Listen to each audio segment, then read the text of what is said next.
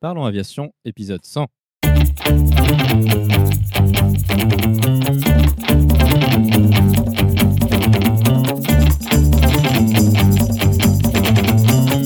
Parlons Aviation, le podcast qui parle de tout ce qui vole.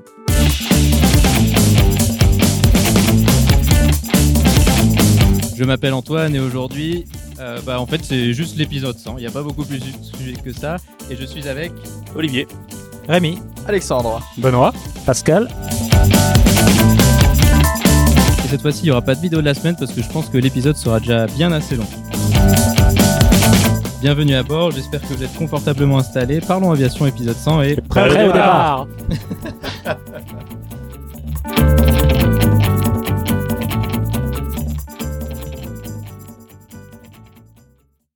Bonjour et bienvenue dans le centième épisode de ce podcast. Et cette fois-ci, on va avoir un épisode un petit peu différent d'habitude. Je pense que c'est- le moins qu'on puisse dire. Euh, d'habitude, il y a un invité. Une fois de temps en temps, il y a eu deux invités. Et là, aujourd'hui, c'est florilège, on peut dire. Je pense il y a euh, même, il faut compter, il y a même cinq invités.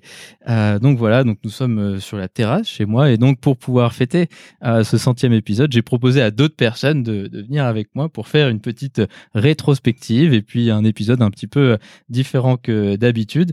Donc, bah moi, les introductions, je pense que j'ai déjà largement assez parlé sur, sur ce podcast. Donc, Olivier, bienvenue, euh, bienvenue à la maison finalement. Merci de m'inviter en live. Bah écoute, c'est avec euh, grand plaisir. Donc, euh, bah, pour ceux qui écoutent ce podcast pour la première fois, bon déjà peut-être faudrait peut-être aller écouter un autre épisode avant celui-ci parce que celui-ci va être un peu différent d'habitude. Mais donc toi, tu, pour ceux qui ont déjà écouté, tu t'occupes de la rubrique culturelle. Oui, depuis un an environ, tu m'as gentiment invité à faire cette petite rubrique où je parle d'un livre, d'un film, d'une BD, d'un avion plutôt historique. Et ça change un peu des sujets techniques et habituels. Effectivement, alors on fait pas que des sujets techniques, mais c'est vrai que c'est un peu une sensibilité de, de ce podcast-là. Euh, donc toi, tu en as fait déjà une quinzaine, comme ça, quelque chose comme Euh, ça on des- veut, ben, tout à l'heure, on fera le numéro 19. 19, voilà, super. Particularité de cet épisode aujourd'hui, c'est qu'on va avoir une, épisode, un- une rubrique culturelle plutôt en, en live, donc ça c'est vraiment très cool.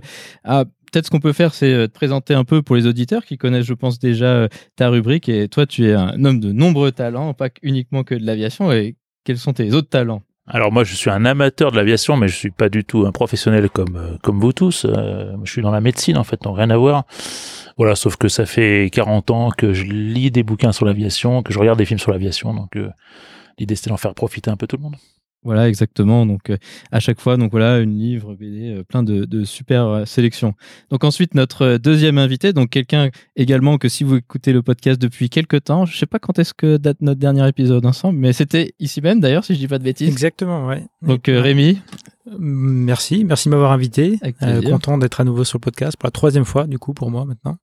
Voilà exactement, parce que donc si mes souvenirs sont bons, le dernier épisode qu'on avait fait ensemble, c'était la reconversion 1G pilote, Ouais. ça? Et je crois que ça fait deux ans. Ça fait deux ans. Ouais. Et euh, donc voilà, quand on avait enregistré l'épisode, il était publié, il avait été publié un petit peu après, c'était juste avant ton contrôle de lâcher en ligne, c'est ça? C'est ça, exactement. Ouais. Donc que tu Ouais. as passé avec euh, brio depuis et euh, désormais euh, copilote euh, chez Superjet, dans un restaurant-là aujourd'hui, pour des raisons qui je pense sont, sont assez évidentes. Et le premier épisode qu'on avait fait ensemble, c'était, on avait fait, On euh, a était fait à- une navigation euh, entre Annecy et Fried- Friedrichshafen exactement. ensemble. Donc le, le précédent épisode, l'épisode 99, parlait de Tecnam P2006 et on avait fait du P2008, c'est ça? P2008, ouais, Donc c'est deux de ouais. plus, mais deux fois moins de moteur. C'est exactement ça, ouais. ouais. Et, et si je dis pas de bêtises, ça avait été ta na- une de tes navigations pour le CPL, c'est ça Exactement, c'était manœuvre de 300 nautiques euh, qui validait euh, pour valider mon CPL justement quelques quelques jours après, je crois d'ailleurs. Non, quelques semaines après. Je l'avais fait à la fin de l'été, ouais. Exact. Donc pour ceux qui, qui connaissent pas trop nécessairement la formation de pilote, il y a une navigation qui a été euh, qui doit être faite de, de 300 nautiques avec euh, deux posées, si mes souvenirs sont bons. Exactement, ouais, c'est ça. Et euh, du coup, on avait été faire ça ensemble. Une magnifique journée de printemps, je sais plus trop. C'était cool. C'était l'été, ouais, on avait visité un musée à Friedrichshafen, c'était bien. Exactement. Bon souvenir. C'est ça. Donc, un autre invité Alors, tu n'étais pas le premier invité, Alexandre. C'est vrai. mais tu étais vraiment parmi les premiers invités. On avait, si mes souvenirs sont bons, on avait fait l'épisode sur la, la TPL théorique ensemble, C'est- c'est ça? Ouais, c'est bien ça. Et euh, je pense que ça doit remonter il y a facilement deux ans, même plus. On, Ouais. avait- on, fe- on faisait partie des premiers, la première, euh, la première fourchette d'invités. Et, euh, et ouais, très bon souvenir. On a peut-être encore deux, trois autres idées euh, que tu m'avais, euh, que tu avais soumis. Ouais. Euh, donc euh, voilà. Merci de m'accueillir à bord. Avec plaisir. Donc, c'était l'épisode 7. Tu étais le, le ça. troisième invité Ouais. de vérification. Exactement.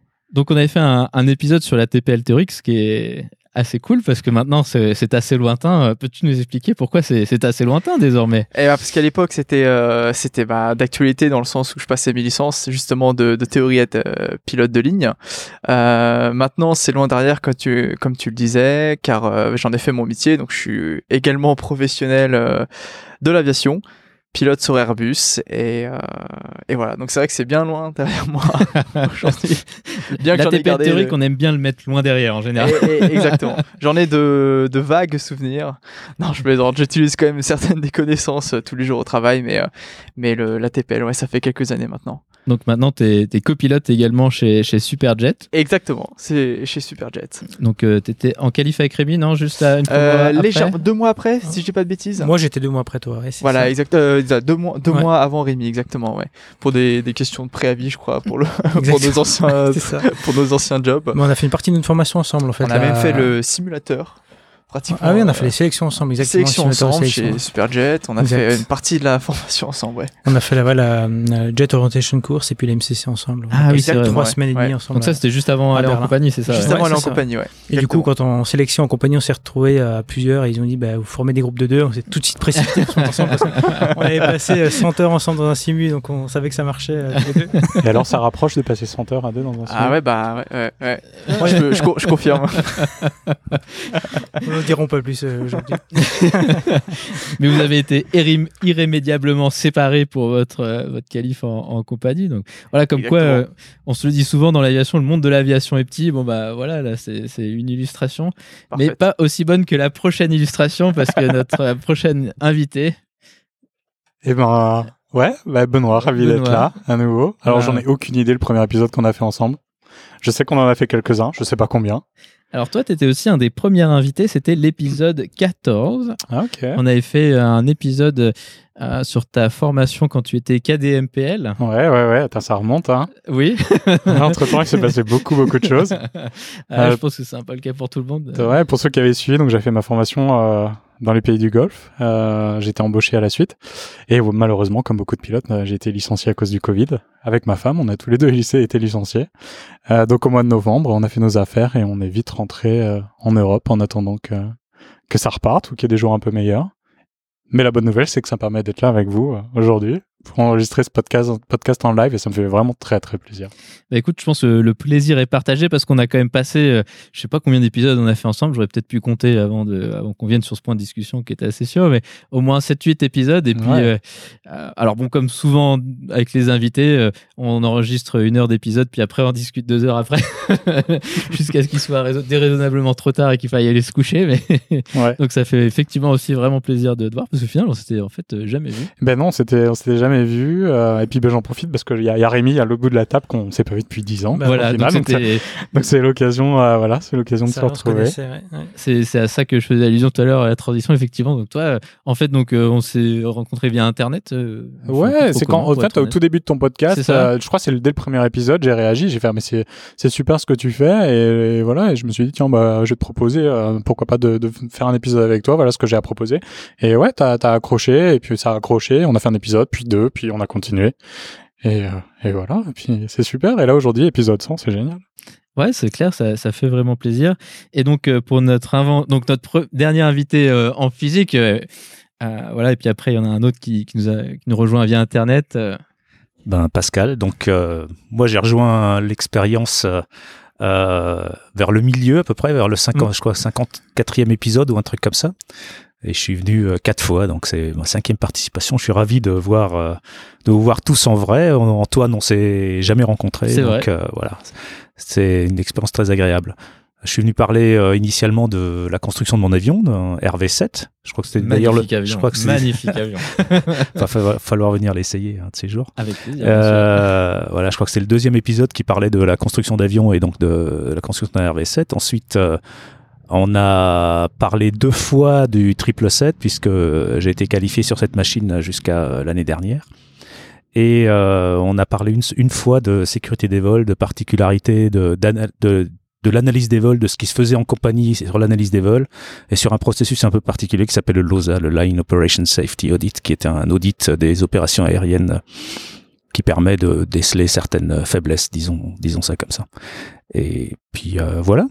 Effectivement, donc ça, c'est des sujets que moi j'aime bien, alors qu'ils sont peut-être un petit peu plus pointus que la moyenne, mais je pense que c'est des sujets sympas qui intéressent peut-être un petit peu moins euh, la personne en dehors de l'aviation, mais je pense que même pour des euh, pilotes en compagnie, c'est des processus qui sont des fois un peu moins bien connus, et ça, c'est des épisodes qui sont euh, vraiment chouettes. Et donc, notre dernier invité, suite à quelques petits problèmes techniques, Pierre, ravi de, t'avoir avec nous aujourd'hui, même si c'est par Internet, t'as pas pu partager le barbecue avec nous, c'est quand même, ça fait quand même plaisir de t'avoir. Oui, bah merci euh, de m'accueillir sur ton podcast, euh, comme d'habitude, donc pour la rubrique actuelle, puis aujourd'hui pour l'épisode 100. Ça me fait toujours plaisir. Si tu veux un petit conseil, la prochaine fois, viens parce que le barbecue était quand même vraiment top. hein. donc voilà, euh, on a fait un, un petit barbecue, donc euh, voilà, c'était sympa l'occasion pour tout le monde de, de se rencontrer euh, pour la, la, la première fois. Ah, Peut-être la première chose qu'on peut faire, donc Pierre, si tu veux, on, on commence par toi, c'est euh, Mhm. parler un peu bah, de ces derniers euh, deux ans. Alors, Benoît avait proposé un jeu de dire qu'à chaque fois qu'on disait Covid, euh, il fallait euh, boire euh, un verre euh, d'une boisson euh, pour adultes, mais on a vite euh, conclu que ça allait se- mal se finir. Donc, euh, bon, allons-y avec modération. Ah, vous Pascal, il vient de boire. Ah, ah dit oui, Covid. mais c'était c'est- un Ouais. liquide transparent en tout cas. De l'eau. C'est transparent. Prends la route ensuite. Donc peut-être euh, parler un peu de, de ces deux dernières années, qu'est-ce qui s'est passé, Mhm. euh, euh, tout ça? Donc Pierre, et toi, tu, tu veux commencer? Bah, Déjà, peut-être euh, te, te présenter un petit peu, qu'est-ce que tu fais dans la vie réelle, enfin bon, en dehors du, du podcast et tout ça, parce que Mhm. je, il me semble pas que toi, tu sois dans, dans l'aviation, si je dis pas de bêtises. Plus ou moins, alors c'est récent. Alors juste, je vais, je vais commencer il y a trois ans, parce que je pense que ce sera un petit peu plus intéressant. Donc moi, de base, je suis originaire de l'île de la Réunion, donc euh, c'est là-bas que j'ai grandi. Euh, j'ai eu mon baccalauréat et donc je suis venu en métropole donc il y a exactement trois ans pour euh, faire mes études supérieures. Donc j'ai fait un bachelor en management sur Toulouse. Donc du coup j'ai commencé il y a trois ans. Il y a deux ans j'ai fait mon, mon, expatriation du coup à Vancouver au Canada pendant pendant six mois. Et puis euh, donc c'est dans ce contexte dans ce contexte là du coup il y a eu le, Covid qui est arrivé. Et puis euh, donc voilà et donc dans ce contexte là j'ai lancé ma chaîne YouTube euh, l'année dernière du coup pour pour parler de de l'aviation donc pas de pas de l'aviation technique entre guillemets puisque bon il y a pas mal de contenu qui est déjà disponible là-dessus sur YouTube mais plus le côté commerce de l'aviation puisque bon bah du coup c'est c'est plus mon domaine mon domaine euh, d'études plutôt. Et puis euh, donc voilà et, donc euh, l'année dernière euh, je me suis spécialisé euh, en management de l'aviation. Donc mon école proposait une euh, en troisième année une spécialisation dans le management de l'aviation. Donc j'ai fait six mois de là-dedans, donc c'était très intéressant. On a fait des cours sur euh, le- les économies, euh, l'économie en fait euh, de l'aéronautique, euh, donc tout ce qui est euh, l'organisation financière euh, des, des compagnies aériennes, donc euh, en fonction des différents modèles, low cost, euh, legacy, etc. Et euh, donc jusque là, j'avais pas été dans, dans le milieu aéronautique. Et il y a quatre mois, donc j'ai fait, j'ai commencé mon stage de fin d'études et j'ai trouvé une superbe petite boîte dans le sud de la France, toujours, qui est spécialisée dans dans les, dans les adhésifs, et notamment, bah, ils impriment des adhésifs de décoration pour, pour les compagnies aériennes, pour les avions, donc euh, qu'on vient coller justement sur l'extérieur de la carlingue. Et euh, donc j'ai trouvé mon stage là-bas, donc euh, dans la supply chain, donc en logistique, et euh, donc ça s'est très bien passé. Du coup, ils m'ont proposé de, de poursuivre avec eux en alternance sur un master. Donc je suis reparti à partir de la semaine prochaine, donc pour deux ans avec eux en alternance, toujours dans la supply chain. Donc voilà. Donc tu seras peut-être euh, un des hauts dirigeants de compagnies aériennes euh, desquelles nous nous plaindrons dans les cockpits euh, dans les années à venir. C'est ça que je dois en conclure. Euh, non, non, non, pas vraiment. J'aimerais plus euh, vous rejoindre après euh, dans, dans les Ah. cockpits. Donc on verra après comment est-ce que ça, ça s'organisera. Donc toi, tu es, déjà pilote, tu as, déjà volé un peu. euh, comme tu es à Toulouse, on imagine que là, il y a quand même pas mal d'opportunités à ce niveau-là. Euh, c'est peut-être un petit peu plus compliqué que ça. J'ai, j'ai- oui, j'ai commencé donc l'aviation euh, aux alentours de mes 16 ans. Donc j'ai toujours été passionné par l'aviation depuis tout petit. Et puis bah, à 16 ans, mes parents ils m'ont inscrit euh, dans un aéroclub. Euh, j'ai fait quelques heures de vol, donc je dois en avoir une petite trentaine ici. J'ai, fait la plupart euh, de ces heures de vol à la Réunion. Et quand je suis arrivé à Toulouse, en fait, il y a beaucoup de demandes au niveau des aéroclubs. Et euh, donc j'avais déposé ma candidature. Il m'a fallu six mois avant d'être admis dans un aéroclub. Et puis ensuite, il fallait que je fasse concorder mon emploi du temps, etc. avec les avec mes heures de vol. Donc j'ai pas eu l'occasion de beaucoup voler ici. Euh, j'ai fait mes premières navigations et euh, bon, j'étais un peu perdu pour la petite anecdote parce que ben du coup, puisque je sors de la Réunion, j'avais déjà fait quelques vols là-bas, mais c'est simple parce qu'on se repère toujours avec la mer. Et ici, euh, comme il n'y avait pas de mer, mon sixième sens, il était un petit peu HS. Voilà. Et puis, et puis ensuite, ben, j'ai fait mon expatriation au Canada. Donc là-bas, du coup, j'ai arrêté, j'ai arrêté l'aéroclub. Entre temps, j'ai passé mon, mon PPL théorique. Et puis quand je suis revenu avec le contexte Covid, euh, j'étais aussi un petit peu pris de court par ma recherche de master, etc. Donc j'ai pas, euh, j'ai pas repris l'aé- l'aéroclub et malheureusement donc ma euh, ma ma qualification théorique du coup elle a sauté euh, le mois dernier au mois de juillet. Donc je vais essayer de je vais essayer de reprendre un petit peu là euh, au cours de mon alternance et essayer de boucler ça euh, théorique et pratique. Voilà. Parce qu'en plus, euh, si je dis pas de bêtises, donc tu parlais de la, de la Réunion qui est évidemment Mhm. une super ville, mais si je dis pas de bêtises, les gens qui font un PPL là-bas, ils ont un PPL qui est restreint où tu peux Oui. pas faire de navigation. Il n'y a, pas une histoire comme ça euh Si, si, exactement. Donc, euh, normalement, donc, justement, vous en parliez tout à l'heure, tu dois faire, pour valider ton PPL, tu as cette navigation de 150 nautiques à faire entre trois aérodromes différents. Et forcément, à La Réunion, je pense que tu peux la faire. Après, euh, il faut, avoir très confiance sur le monomoteur pour aller jusqu'à Maurice ou Madagascar. donc, euh, voilà. Donc, en fait, on peut pas faire cette navigation de 150 nautiques. Donc, on a un PPL qui est restreint et il faut faire une levée de restrictions. Donc, il faut, euh, du coup, venir ici en métropole, trouver un aéroclub. Il me semble qu'il faut trouver un aéroclub qui propose cette levée de restriction et à ce moment-là, du coup, faire ta levée, ta levée de restriction en faisant cette navigation de 150 nautiques et à partir de ce moment-là, tu as un PPL complet, quoi. Ah ouais, ça c'est c'est très cool de, de, de voler là-bas, j'imagine. Ça, ça doit être assez sympa. On l'avait fait avec euh, avec quand on était allé. et, euh, il y a longtemps maintenant, parce qu'avec la petite maintenant, c'est un peu compliqué. Euh, donc voilà. Euh, Olivier, toi, quoi de neuf depuis euh, ces, ces deux dernières années? Il me semble que en plus, tu as, commencé à, à- à piloter, à faire du vol. Oui, alors je vais pas la ramener sur mon expérience de pilote, même. euh, au milieu de tous ces pilotes professionnels. Euh, quoi de neuf? Euh, bah, Mon activité qui est pas dans l'aviation, dans la médecine, était pas mal impactée aussi par un virus. On en a pas un petit peu parlé. Bien qu'il y ait toujours des maladies cardiaques à soigner, donc même si le Covid a éclipsé un peu tout le reste, il y a toujours des gens qui sont malades d'autres choses dont il faut s'occuper.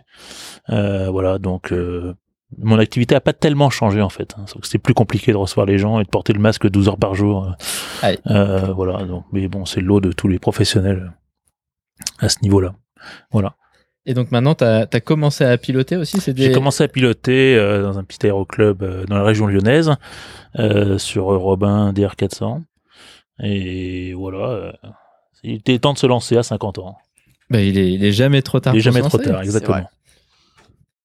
Rémi, et toi, c'est depuis, depuis notre dernier épisode? Eh ben, depuis notre dernier épisode, effectivement, donc j'ai fait mon petit bonhomme de chemin comme, euh, comme pilote hein, au sein de, de Superjet, avec à peu près bah, du coup 9-10 mois à la normale, et puis ensuite euh, Ah ouais. une certaine pandémie qui a, qui a, qui a un petit peu ralenti l'activité. Donc, euh, Il l'a pas dit. Très malin. Donc, euh, donc voilà, du coup, euh, voilà, toujours, toujours dans la compagnie. Là, ça reprend un petit peu gentiment cet été, mais euh, voilà, comme tout, comme, euh, comme tout le monde, euh, bien impacté cette dernière année par, euh, par tout ce qui s'est passé. Donc, euh, donc j'étais bien occupé à côté avec la famille, les enfants. le- Je me suis mis au parachutisme aussi, du coup. Ah ouais. un petit, Ah, euh, pas que je faire depuis, euh, depuis quelques années là, donc j'en ai profité euh, d'une petite semaine de libre pour aller faire ça, pour aller faire le. Ça, c'est une idée de formation, podcast. ouais. Mais Ouais. la vraie question, c'est pourquoi sauter d'un avion parfaitement fonctionnel? Parce que un avion qui fonctionne pas, on s'entend. ok. Ouais, c'est le côté sympa de passer de 12 000 pieds à zéro en, en deux minutes. Ça, c'est assez sympa. Ah, ça c'est cool. C'est moi, j'ai- j'avais fait ça aussi il y, a, il y a fort longtemps. Est-ce que c'est le truc le plus flippant que t'as jamais fait de ta vie? Clairement. Ouais. Clairement. aussi, et, hein. et en fait, on dit euh, le premier saut, c'est euh, c'est inquiétant, on va pas oser sauter, mais en fait le deuxième est souvent pire en fait. Parce que le deuxième, tu sais à quoi t'attends en fin de compte. et du coup, euh, non mais après très rapidement, ça s'impressionne très rapidement, tu commences à te sentir Mm. plus à l'aise en fait. Clairement, bon, c'est c'est c'est pas évident dans la mesure où voilà, faut arriver à se stabiliser en l'air et puis il y a pas de préparation, il y a aucune activité vraiment qui, qui ressemble à ça en fait où on peut dire bon, j'ai fait ça, je vais être euh, le parachutisme, ça va aller quoi. C'est vraiment des sensations qui sont totalement nouvelles, donc le corps euh, faut faut voilà, faut s'y faire à cette euh, cette sensation de chute et puis arriver à se stabiliser, mais en quelques sauts, on commence à, gentiment à, à prendre la position, se stabiliser et puis euh, au début, on se fait tout un monde en fait de, de la partie sous voile où on est vraiment Ouais, tout seul. ouais. Parce que pour le coup, le premier saut, on saute avec deux moniteurs, ensuite les suivants, on est avec un moniteur. Puis on se dit, mince, quand je ouvrir mon parachute, ils seront plus là, quoi. En fait, la partie sous voile, finalement, c'est pas le plus compliqué. Euh, c'est d'ailleurs pour ça qu'il n'y a pas spécialement de préparation. Une fois qu'on est en dessous, on comprend vite et puis, euh, et puis ça va bien, quoi. Euh, Ça me fait penser, donc l'épisode 99, tu l'as enregistré dans le Technam. À quand un épisode enregistré en chute libre Euh, L'épisode le plus court de la Le série. Et pas forcément le plus audible, je pense. non, je pense pas non plus. Euh, moi, moi, je me souviens, enfin, moi, le, le- le truc, mais ça paraît stupide quand tu le racontes, mais quand t'es au bord de l'avion et, tu regardes en bas, là, tu fais, mais, mais c'est pourquoi faire? C'est exactement ça et c'est justement à ce moment-là que tu dis, j'y vais quand même. Et puis, Ah, moi, euh, j'étais moins, moi, en moi, fait, un peu euh, poussé, genre. Non, non, moi, c'est clairement le moment que j'ai adoré, en fait. Le moment où Ouais. t'es, t'es, t'es au pied, enfin, t'es, au- bord de l'avion, puis ils disent, c'est bon, quand tu veux. Puis tu dis, maintenant, j'y vais, quoi. j'y vais, mais, j'y vais, mais j'ai peur. C'est clairement ça. Et il y a un brevet, quelque chose, ça fonctionne comment Alors, c'est un peu plus souple, on va dire, que l'aviation. C'est-à-dire que la, la méthode traditionnelle maintenant pour, euh, pour être autonome en chute, hein, c'est ce qui s'appelle la PAC, la progression accompagnée en chute. Donc, c'est basiquement, c'est six sauts avec des moniteurs. Après, t'as deux sauts, un saut solo qui valide ta PAC. Et à partir de là, t'es autonome, en fait. Donc, tu peux aller dans un club. Après, t'as différents, on va dire, différents levels à passer. Parce qu'au départ, tu dois te faire vérifier comme le matériel. Faut qu'il y ait un moniteur qui soit présent. euh. Et après, t'as différents brevets qui existent, le brevet A, B, puis après qui donnent droit à différents, qui t'ouvrent de nouvelles, de nouvelles choses. On va dire le, le vol relatif, euh, sauter à plusieurs. euh, voilà, il y a différentes choses, mais à chaque fois, faut passer, on va dire, des, des, des petits brevets euh, progressivement, quoi. Mais pour être vraiment autonome, c'est ça, généralement, c'est la PAC. Et puis, euh, après six sauts et un, un saut solo, on est, euh, on est autonome, quoi. Ah, c'est cool ça. Donc, euh, le pandémie et donc nou- nouvel hobby. Je pense qu'on est nombreux à avoir eu des nouveaux hobbies euh, ces derniers 18 mois. Ah, il a fallu s'occuper, effectivement. Et puis, Ouais. et puis bah, c'est vrai que c'est sympa toujours d'apprendre autre chose. Hein. Je pense que justement, Mm. c'est aussi pour ça que tant de gens font. On fait d'autres choses. euh, on n'est pas forcément toujours fait pour euh, euh, voilà, rester à la maison tant que ça se passe. On aime bien découvrir des choses, apprendre. Donc, euh, donc je pense que tout le monde est un peu preneur de, de voilà de, de, de découvrir des nouvelles choses, d'apprendre et puis euh, et puis de se dépasser des fois. Ouais, ça c'est clair. Et toi, Alexandre, donc euh, c'est ces derniers 18 mois de chômage partiel, euh, pas si partiel que ça? Ouais, bah comme euh, Rémi le disait, ça fait deux ans et demi de boîte, mais en réalité un an et demi de vol. Non, 1000, euh, un peu plus de 1000 heures d'Airbus plus tard euh, chez Superjet, ouais, toujours aussi content. Et puis bah le confinement, ouais, ça m'a permis de de. Alors j'ai commencé un peu la voltige grâce Ah ouais. un peu à mon frère. Pour l'anecdote, ceux qui savent pas, mon frère est pilote sur Rafale, mon frère jumeau. Et, euh, et donc il m'a un peu initié à deux trois deux trois manipulations, on va dire en voltige euh, sur euh, sur Pilatus PC7. Ah ouais, en Donc, plus. un chouette avion euh, que j'ai eu la chance de piloter pendant pendant une après-midi, c'était vraiment super. Sinon, euh, voilà, à part ça, euh, beaucoup de choses à faire à la maison. Alors, pff, je vais pas trop parler de tous les murs que j'ai pu repeindre ou ce sera pas forcément très intéressant aujourd'hui. C'est un thème récurrent dans les cockpits de nos jours, quand même. Exactement. Il y a les, les chalets refaits. voilà, ou les, les tomates de planter. c'est pas toujours si excitant que la vie de pilote. Donc, euh, donc voilà, ouais, principalement un peu. euh, pourquoi se pourquoi pas se mettre à la voltige? Ouais, je dirais dans. Je trouve qu'avec la formation que j'ai eue, enfin, ça a peut-être un peu changé avec le programme euh, ces derniers temps. Ouais. Mais je trouve que les programmes de voltige, ou en tout cas les situations un peu euh, euh, particulières en vol, je trouve que j'ai peu rencontré ce, ce genre de, de phénomène. Et euh, je trouve que c'est une bonne, une bonne expérience, tant sur, euh, sur la sécurité des vols que l'expérience tout simplement.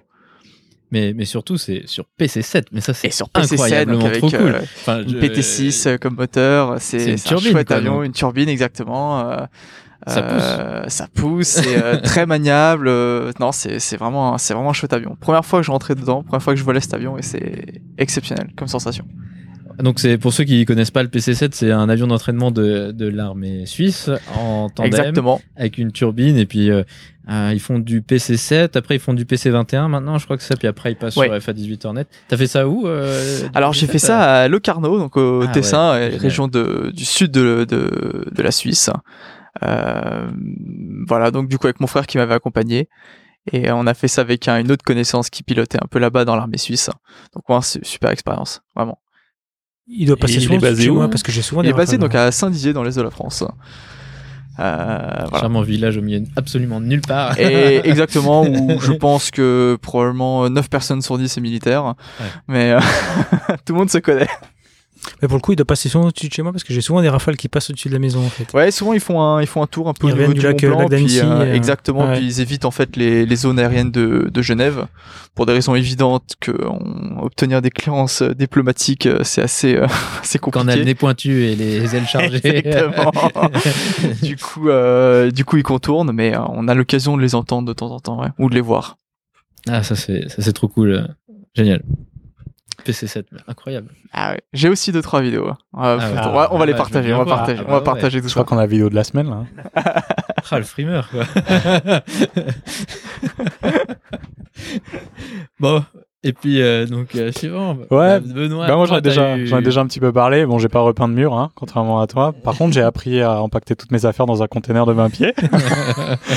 ouais, un petit peu moins, un petit peu moins chanceux de mon côté euh, parce que j'ai perdu mon boulot au mois de novembre. Euh, donc on est, on est rentré en Europe euh, dans notre appartement à Prague. En attendant que, on espère que tout ça reparte un petit peu. Euh, après, euh, moi j'ai un autre aspect. Il y a l'aéronautique qui m'intéresse et l'entrepreneuriat qui m'intéresse. Et donc j'ai lancé un petit projet. En fait, je m'étais dit, bah, comment, sans boulot, comment est-ce que je peux garder mes, mes compétences et euh, voilà, et essayer de faire quelque chose d'intéressant. Donc, euh, avec un très bon ami d'enfance, un très bon développeur web, on, s'est mis, on s'est dit, tiens, on va, lancer une petite idée, un petit projet pour pour s'amuser. Et on a lancé euh, une plateforme qui s'appelle A320 Expert, qui permet aux pilotes d'A320 qui malheureusement ont perdu leur emploi ou pas forcément de voilà de, de, de continuer de, de travailler sur leurs compétences et voilà de de, de pas oublier certaines choses et ça a très bien marché. On lance, on avait un quiz tous les mois qu'on publiait et ça a très très bien pris. Donc on a lancé une plateforme là qui, qui, est, qui est disponible. Vous pouvez aller jeter un petit coup d'œil si ça vous intéresse. Et euh, ouais, très très bonne expérience. J'apprends beaucoup de choses. euh, voilà, développement web, euh, search engine optimization, des trucs comme ça, marketing. euh, et voilà, non mais voilà, moins je m'occupe, je fais des choses qui sont liées à mon métier et j'espère que ça fera la différence euh, lors d'un prochain entretien, pourquoi pas. Et voilà. Donc euh, Et tout à l'heure, on, on parlait de, de l'ATPL théorique et, et je Ah pense oui. qu'on peut décerner une ceinture noire ouais. qui alors- brille avec des paillettes Ouais. Et, de l'ATPL théorique parce que combien de fois et ben voilà, c'était la troisième fois que je passais mon ATPL théorique. Ah, quand on aime ça, on compte pas. Ouais, ouais, troisième fois, parce qu'il a fallu que je convertisse à nouveau mes licences euh, voilà, des, des, ces pays du Golfe euh, vers, vers l'Europe. Et euh, j'avais déjà eu un ATPL théorique euh, européen il y a très longtemps, mais qui avait expiré. J'ai repassé un ATPL théorique euh, dans les pays du Golfe. Et puis bah, là, en revenant, il fallait que je repasse mon ATPL théorique euh, pour reconvertir troisième fois. J'ai raté aucun module en trois fois. Hein, Félicitations. plutôt- plutôt pas mal. Bravo. Et, euh, voilà. Donc euh, ouais, donc un petit peu occupé, repasser un simulateur, obtenir ma licence EASA. Et voilà, donc maintenant j'espère trouver du boulot en Europe ou n'importe où, on verra.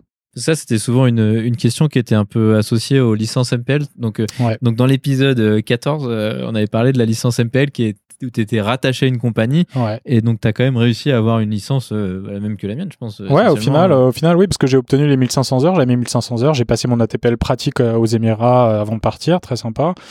Et, euh, et à partir de là, une fois qu'on a un ATPL pratique au ACI, on a la possibilité de le convertir en EASA. Donc euh, voilà, il faut repasser l'ATPL théorique, refaire un simu. Et euh, bah voilà, donc maintenant j'ai une licence euh, européenne et une licence de là-bas, en espérant que ça ouvre euh, des opportunités. Bah écoute, on- évidemment, on te le souhaite, puis on le souhaite à, à tout le monde qui en cherche de boulot. euh. J'en profite pour passer un message. Si vous avez des copains milliardaires qui, qui ont- voilà, qui, qui sont sur le point d'acheter un jet privé, surtout n'hésitez pas à nous contacter. Hein. Voilà. C'est un PC24 ou un truc comme ça. Ah oui, oui, oui. Pas pointilleux peut-être? Avec, avec un, ser- avec un service médical à bord. ouais, voilà, tant qu'à faire. hein. Ouais, ouais. Non, hier, vu, j'ai vu décoller un Falcon 8X. J'ai trouvé ça fabuleux comme machine. voilà. Pour voyager avec deux, trois copains, c'est pratique. Ouais, ouais, ouais, tout à fait. Et puis donc, euh, euh, Pascal, toi aussi, euh, ces deux dernières années ont été mouvementées, on peut dire ça on, comme va ça. dire, on va dire ça comme ça, oui. Moi, je crois que tu en as déjà parlé dans les podcasts. Euh, je suis l'aîné de la bande et donc euh, j'ai décidé de laisser la place aux jeunes, on va dire ça comme ça. Voilà. Les circonstances euh, de la pandémie l'année dernière ont fait que mon employeur m'a proposé à- aux pilotes euh, qui étaient éligibles de partir à, la retraite un tout petit peu plus tôt que prévu. Et donc euh, j'ai accepté la proposition. Donc j'ai arrêté de travailler euh, euh, professionnellement dans l'aviation euh, au 31 août euh, l'année dernière. Mais je continue à rester euh, quand même euh, impliqué puisque j'ai un avion, donc euh, je pilote cet avion, j'en profite pour faire de la patrouille avec l'avion. J'ai fait des stages de patrouille pour apprendre à, utiliser un petit peu différemment l'avion. La voltige, c'est une option. Moi, je suis pas très attiré par la voltige. Par contre, voler à 3 mètres d'un petit copain et puis savoir comment y rester, comment y en partir, comment revenir et puis faire ça à 4 euh, ou 7 comme on l'a fait l'année dernière. Et Ouais, puis, cool. J'espère qu'on va le faire à 8 ou 9 ou peut-être 10 euh, cette année encore au mois de septembre en Italie. Donc ça c'est un premier aspect qui permet de rester proche de l'aviation. Et un deuxième aspect c'est que après mon départ euh, de ma compagnie, on m'a sollicité un petit peu, euh, j'étais un peu surpris, mais on m'a sollicité pour euh, travailler dans la sécurité des vols de la Fédération française de vol en planeur. On est venu me chercher en me disant que euh, j'avais peut-être euh, quelque chose à dire, n'étant pas forcément, n'étant pas volley- volleyball sur le moment, euh, j'avais commencé par le planeur il y a très longtemps et j'avais arrêté juste avant mon lâcher pour des raisons euh, de- d'éloignement du terrain et de disponibilité. Et euh, donc j'ai décidé de m'y remettre. Donc j'ai commencé, euh, fait un stage au mois de juin où ils ont eu assez confiance en moi pour me faire faire mon premier solo en planeur. Super. Et puis, bah, en sortant d'ici, je reprends ma voiture et je repars faire une semaine de stage de planeur dans les Pyrénées pour essayer de- d'apprivoiser un petit, mieux, un petit peu mieux cet engin et notamment euh, ses moyens de lancement qui, pour l'instant, me portent. Il y en a un qui, euh, qui me perturbe encore un petit peu, on va dire ça comme ça. Le treuil, c'est un, c'est un outil un peu particulier et euh, ça demande euh, un petit peu plus euh, d'explications pour euh, bien maîtriser ça correctement. Donc on va essayer de faire ça pendant la semaine qui vient. Ça c'est donc c'est c'est génial. Donc il y a, a l'opposition en, en remorquage, enfin en planeur qui est le remorquage ou le treuil. Et le remorquage c'est sympa, mais c'est quand même beaucoup moins excitant que, que le treuil. Enfin, la première fois c'est incroyable. Voilà. Je sais pas ce que tu Alors, penses. alors le remorquage, c'est intéressant parce que, euh, en fait, euh, c'est comme je, je sors de, de deux ans de patrouille en RV. En fait, le remorquage, c'est de la patrouille, sauf que tu as un degré de liberté en moins. Donc, c'est Ouais. ça ressemble au point. C'est, c'est, à part que le pilotage est pas tout à fait pareil, mais c'est euh, aligner des repères et essayer de les maintenir alignés. C'est ça va, ça, je, je maîtrise, j'ai maîtrisé assez correctement. Le treuil, c'est excessivement dynamique Ouais. et euh, c'est, euh, enfin, je pense que c'est assez, enfin. Personnellement, peut-être que je réfléchis trop, c'est sans doute ça, ouais.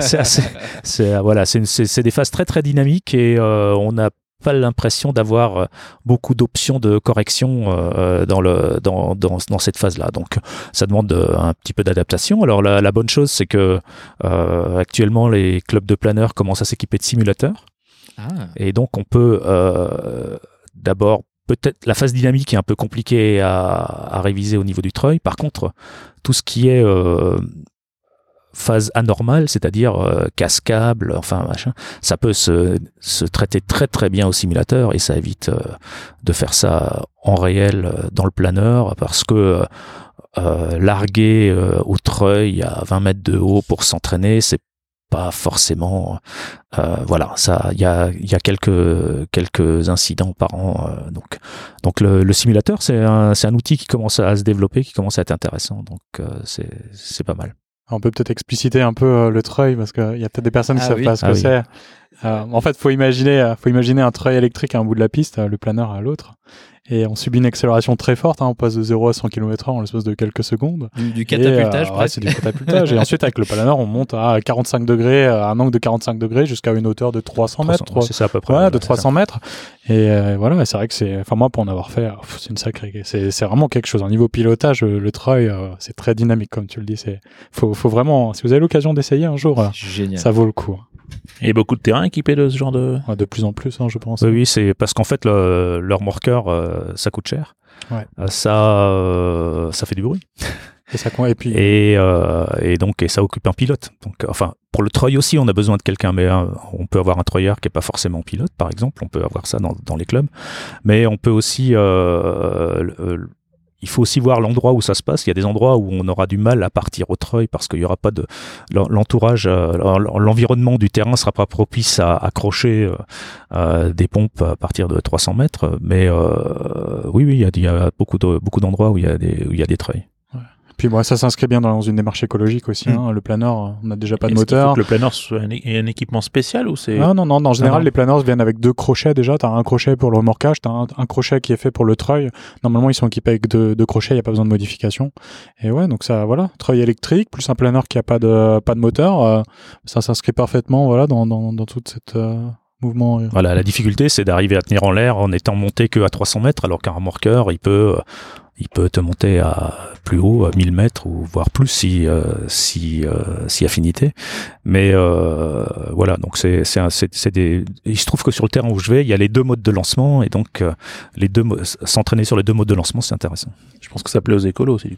Naturellement, Ouais. oui, sans doute. Et puis oui. c'est une très très bonne école. Hein. Quand Ouais. on veut apprendre à piloter, qu'on est jeune, qu'on a 15-16 ans, euh, moi je le recommande extrêmement fort. Hein. Le planeur, ça vous apportera des très très bonnes bases et vraiment c'est vraiment quelque chose de fantastique. Ouais, c'est moi, moi, la- moi, je pense qu'il y a pas mal de gens qui ont commencé par ça. Surtout, faut le faire surtout quand on est jeune ou alors euh, Ou alors la retraite. Ou alors un très petit- vieux. un petit peu moins jeune comme toi, Pascal. Parce que ouais, ça prend beaucoup de temps. Mais Voilà. ah, le trail, moi je me souviens la première fois que j'ai fait du trail, j'ai- vas-y on recommence. quoi. Ah, oui, oui, oui. C'est- oui, les sensations sont, sont particulières, mais là, au point de vue pilotage, c'est euh, voilà, c'est, c'est une nouveauté. Et puis, euh, on a coutume de dire que quelqu'un qui a plein d'heures de vol d'avion, en fait, quand il commence à faire du planeur, il a toujours que 0 heure de planeur et quand il aura fait 10 heures de planeur, il, aura toujours que 10 heures de planeur. C'est-à-dire, c'est pas que ces heures d'avion, elles servent, elles servent pas. La sensation de l'air, elle est là. Savoir ce qu'est une ligne droite, un virage, euh, naturellement, c'est la même chose. Par contre, le planeur, c'est quelque chose de, c'est un peu particulier. Donc ça demande, euh, ça demande une adaptation et c'est pour ça qu'il faut s'entraîner. Même quand on a beaucoup d'heures de vol, même quand on a de la bouteille. Enfin, c'est un truc à retenir pour tout le monde. Et puis je rejoins ce que disait euh, tout à l'heure euh, Rémi. Rémi, c'est que il y a aussi de la curiosité. La curiosité, c'est peut-être que si on fait un truc sur le sur le moteur euh, qu'on a tous pour, dans, dans ce métier, il y a aussi la curiosité. Ah, dans le, dans- on parle pas des compétences ou des valeurs, mais la curiosité, c'est un truc, euh, c'est un truc, euh, c'est un truc important pour essayer de comprendre comment ça marche ou de, de trouver des nouvelles choses à faire. Voilà. Effectivement, donc euh, moi j'avais déjà un peu parlé de, dans l'épisode 99 ce qui m'avait euh, occupé ces, ces derniers mois. Et donc bah, cet épisode euh, sera publié euh, normalement deux semaines après parce que donc moi j'ai fait ma formation instructeur euh, pendant mes vacances et je dois passer l'examen lundi. Donc euh, Eh bien, si je suis triste on lundi, pensera à toi. tout un micmac pas possible. Et donc normalement, si tout se passe bien, lundi j'aurai le droit de, de, prendre des élèves avec moi en, multimoteur. Si, espérons que ça, ça se passe correctement. C'est principalement ça qui m'a occupé euh, euh, ces deux dernières années. Puis, puis de l'aéromodélisme, euh, je me suis remis là-dedans. L'avantage, c'est que ça prend beaucoup de place. Ah non, ça c'était dans le garage. hein, voilà, ça, ça occupe assez bien. Donc voilà. Ce que, ce que je vous propose de faire, alors va falloir euh, réfléchir un, tout petit peu, pas beaucoup, mais après on, réfléchira euh, encore un petit peu. C'est est-ce que vous arrivez à, penser à un, peut-être pas votre épisode préféré parce que c'est un peu difficile d'arbitrer parfois, mais un, sujet du, podcast qui, qui vous vous avez plu? Parce que c'est- il y a eu pas mal de- d'épisodes, bah en fait 100 pour être précis euh, désormais. Est-ce que vous, un truc qui, qui vous avait plu dans le podcast Oui Benoît, je te sens motivé. Ouais, on en discutait euh, tout à l'heure. Moi, il y a un épisode qui m'a vraiment marqué. C'est, euh, ah, je me souviens pas de son prénom, mais il avait retapé le cockpit d'un corsaire qu'il avait mis Ah dans son oui, jardin. Chris Mon- Et moi, ce que j'avais trouvé, son nom de famille, c'est Chris. ouais, ce que j'avais trouvé fantastique, c'était sa démarche de retracer la vie de ce cockpit et de retrouver les pilotes et tout. Ouais, j'avais trouvé ça vraiment exceptionnel. Donc ça, c'est, je pense, un des vraiment des épisodes qui m'a beaucoup marqué. Ça, ça, je peux remercier Olivier parce que ça, c'est pas euh, du tout mon idée. Mais, mais c'est vrai que c'est un de ces épisodes, on, me- on, me l'a- on, me le, on me le cite régulièrement quand les gens ils me disent Ouais, c'est sympa ce podcast, il y a des gens qui disent des trucs intéressants. Et puis le gars avec son Crusader, c'était incroyable parce que c'est vrai que c'est un épisode qui paraissait un peu. c'est c'est un peu bizarre comme idée finalement, mais, mais le, la passion qui a été mise dedans, c'est incroyable. Moi, je sais pas, tu as déjà vu le cockpit, toi, Olivier euh? Ah, Je suis même monté dedans. Ah, génial. On peut plus monter dedans maintenant parce que cet avant de Crusader est au musée de l'avion de chasse de Montélimar, donc euh, c'est plus accessible. Euh, Mais il a été pendant des années dans le jardin de, de Chris. Donc ça, c'était ouais, un épisode vraiment génial. Puis d'avoir retrouvé les pilotes euh, dans l'avion, enfin. Alors ces pilotes, euh, ces anciens du Vietnam, sont même venus chez lui en Ardèche et Ah ouais. pour monter dans son cockpit de crusader euh, d'un avion qu'ils avaient piloté 40 ans avant. euh, et cet avion était en plus un MiG killer. Il avait abattu Ouais. deux MiG. Pour la petite pour la petite anecdote. Ça, c'était incroyable. Ça, c'est vraiment le genre d'épisode que, que ça fait très plaisir, qui sont suggérés par quelqu'un d'autre, des idées que j'aurais jamais pu avoir, parce que, ah, effectivement, je, je, je connais pas. euh, Sachant que Chris n'est pas du tout dans le monde de l'aviation. En plus, hein. oui. Mais plutôt dans, dans le monde médical, je crois, si je dis pas de bêtises. Eh oui. Et euh, ouais, ça, c'est, ça fait plaisir de voir des, des passionnés comme ça. Et c'est vrai que, bah, voilà, le but du podcast, c'est un peu de faire découvrir des, des choses à des gens. Mais moi, j'avoue avoir en- énormément aussi appris euh, de, de trucs super, euh, super cool comme ça. Enfin, c'est vraiment incroyable. Voilà. Rémi? Alors moi, j'ai j'ai pas un épisode particulier, parce que ce que j'ai beaucoup aimé justement, enfin ce que j'aime toujours, parce que c'est pas fini sur, sur tes podcasts, c'est la diversité justement des des gens à qui tu discutes. Et puis c'est vrai que des fois, je suis surpris de, de- de- ouais, dire mais comment comment il en est venu à parler de ça? Et c'est vrai que comme tu dis, en parlant avec des gens qui connaissent telle ou telle personne, et puis euh, et puis c'est vrai que ça amène des sujets, je trouve vraiment intéressants, qui changent un peu, euh, qui sont dans, des domaines.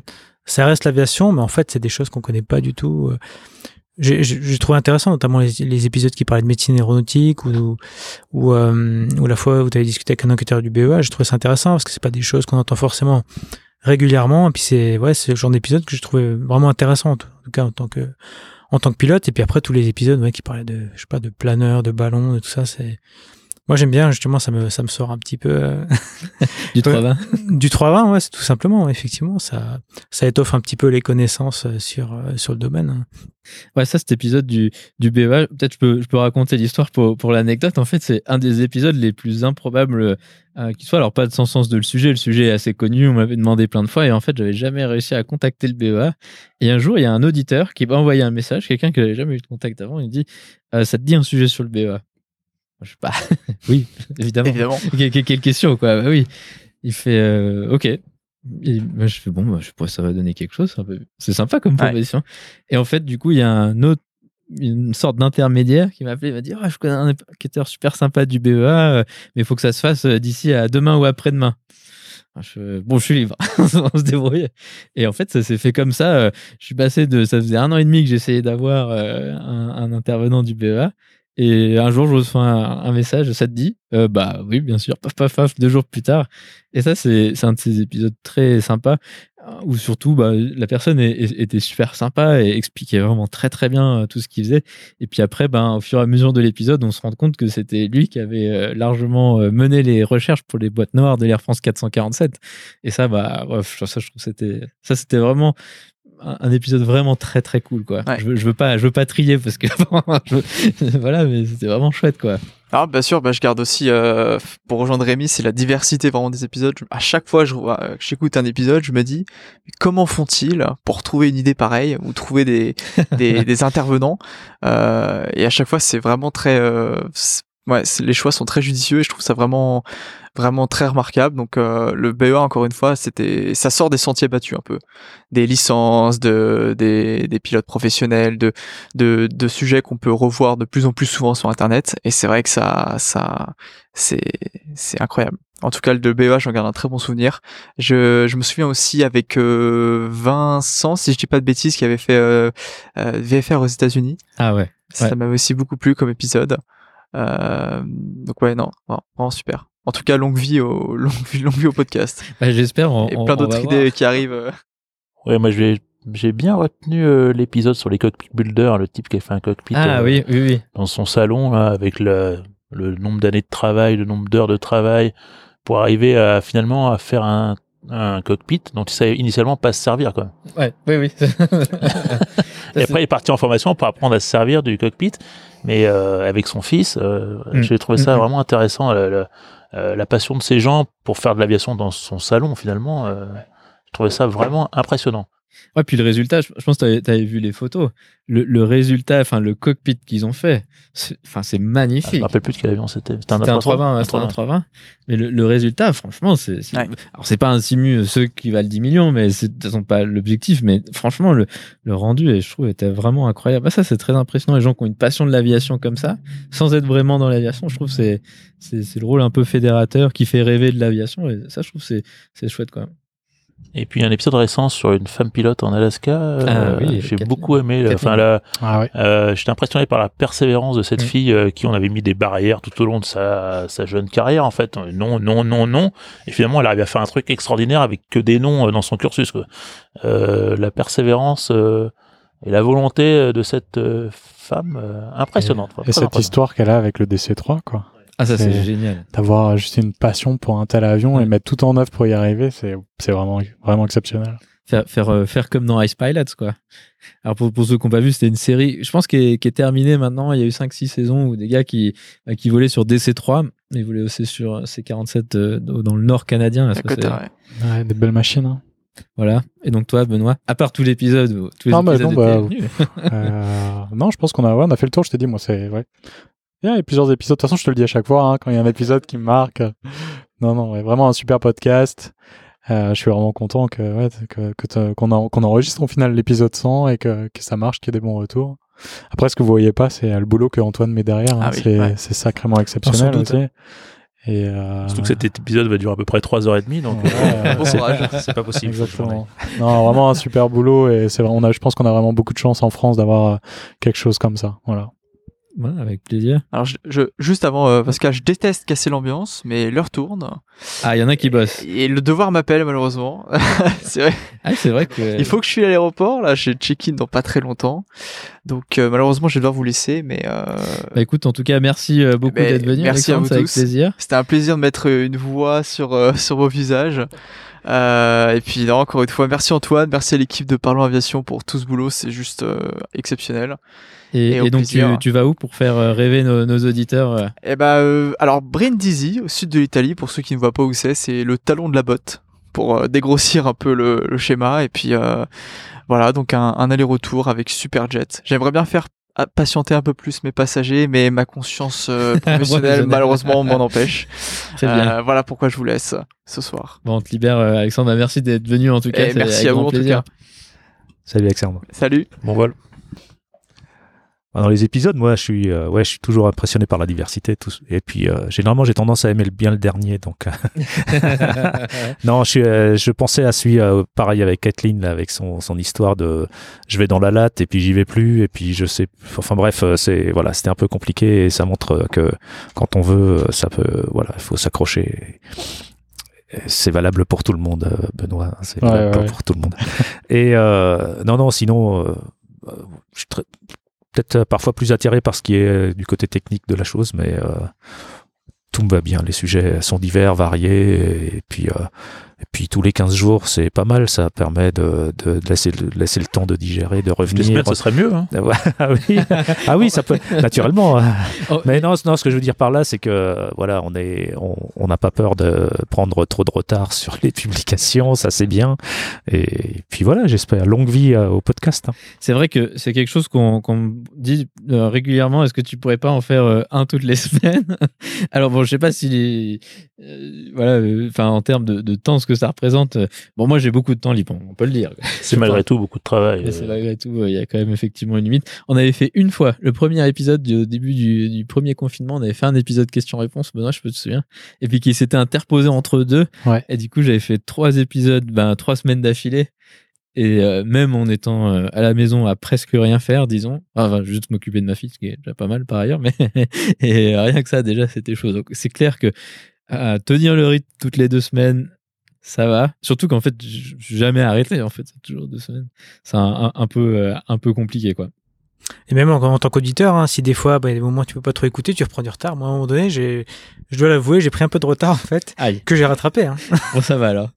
Mais, euh, mais ouais, non, c'est- je pense que Les embouteillages, c'est bien pour ça. Quelques heures de voiture, ça marche ouais. super bien. la voiture, un peu de course à pied, en fait, et puis on arrive à, on arrive à rattraper euh, l'ensemble.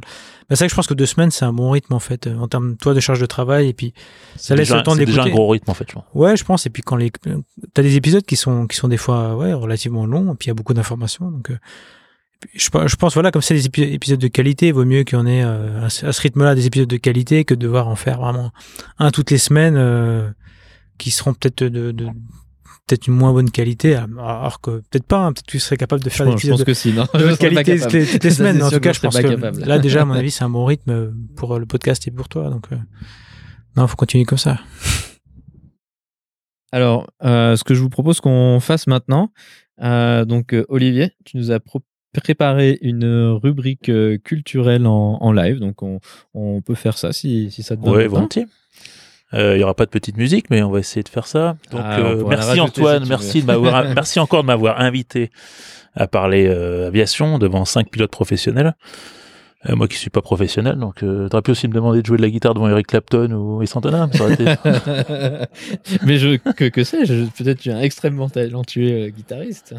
Voilà, donc euh, euh, un an après le début de cette petite rubrique, euh, nous en sommes à l'épisode 19, hein, euh, que j'avais baptisé euh, Avion légendaire de façon très originale.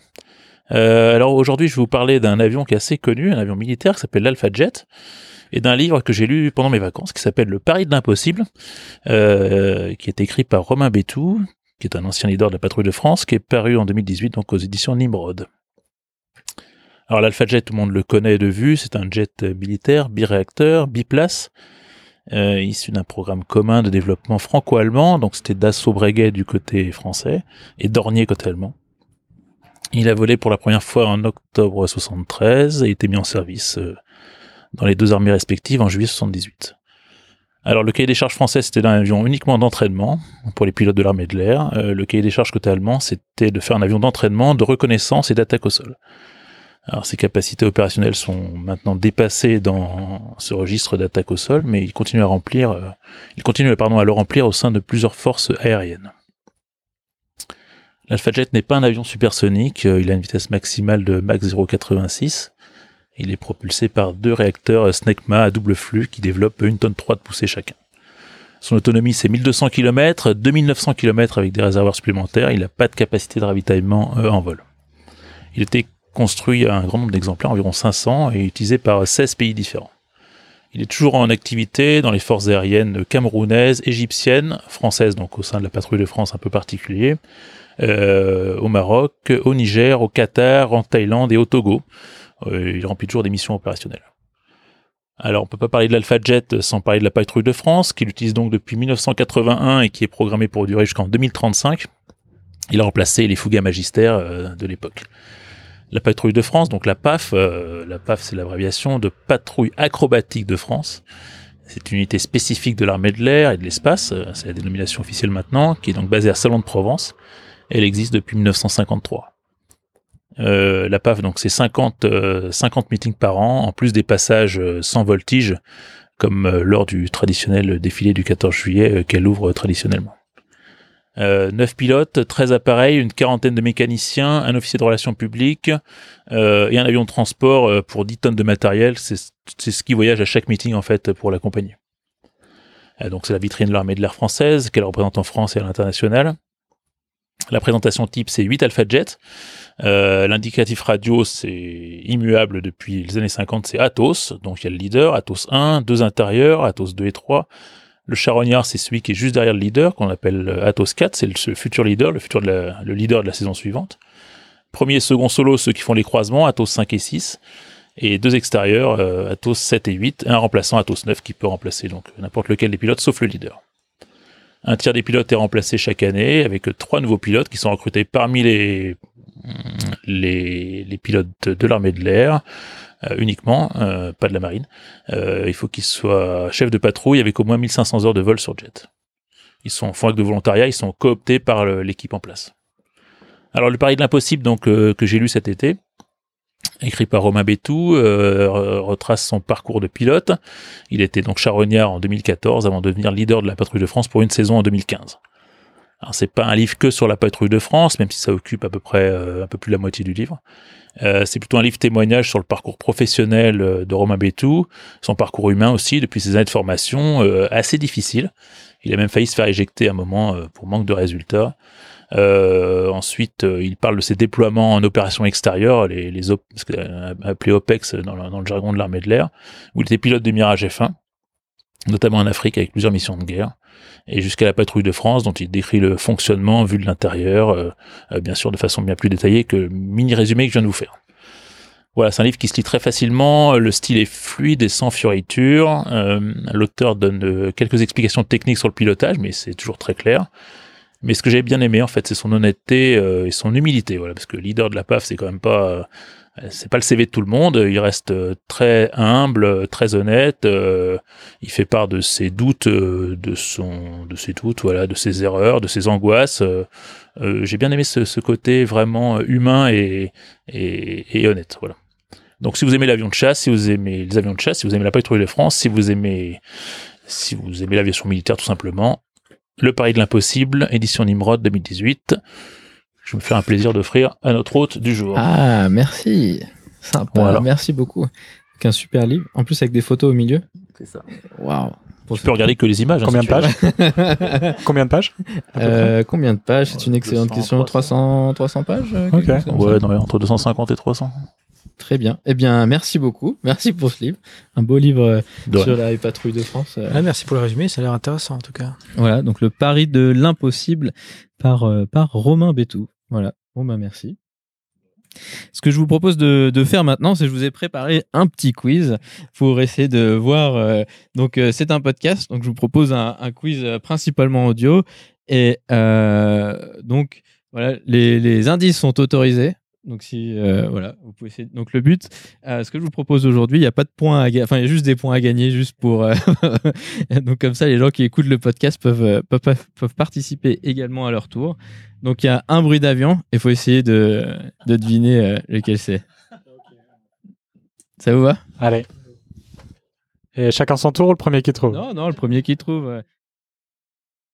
Donc voilà. Donc un premier avion, un vieil avion. Il y en a un qui triche. Il y en a un qui triche. Aïe. Je peux pas balancer. J'arrive pas à le relire. Ok. Alors, est-ce que ça vous dit quelque chose Moi, je dis un Beechcraft euh, 90 ou un truc comme ça.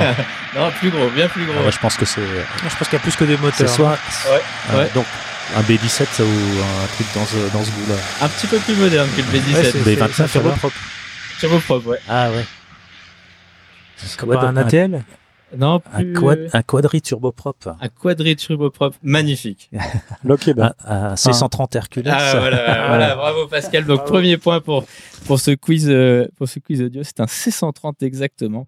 Magnifique avion euh, militaire euh, américain. Voilà, bien joué. Et donc euh, pour euh, le suivant. Donc là c'est du vieux, c'est du vraiment vieux. C'est pas le RV7. Je sais pas quel.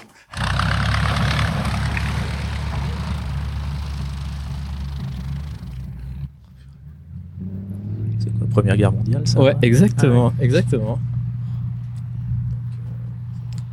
Un Breguet quelconque. euh, Ah non, un Focke-Wulf. euh, Non, c'est pas celui-là. Alors il était dans une vieille version de Flight Simulator. Je sais pas Ah, ça purée, alors que j'ai jamais Ah, joué à Camel, Flight. Simulator.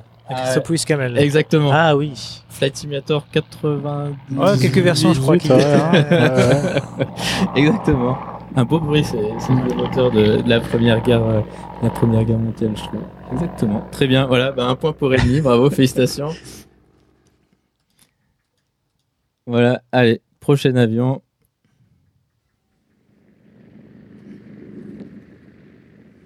Il est loin, là, déjà. Donc euh, un avion un petit peu plus récent que, que le Sopwith Camel. Un Spitfire au loin. Ah, c'est la même gamme d'avions. Ah ouais. Un Messerschmitt 109. Euh, Un Tempest.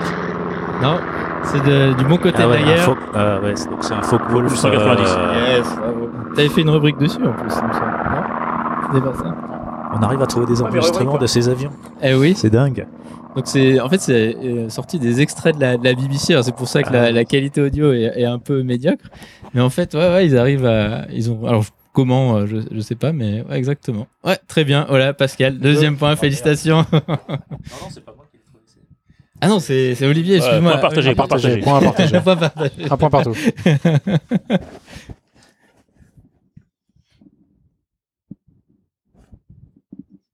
Donc ça c'est un avion un peu plus récent encore. Un TGV. Un TGV.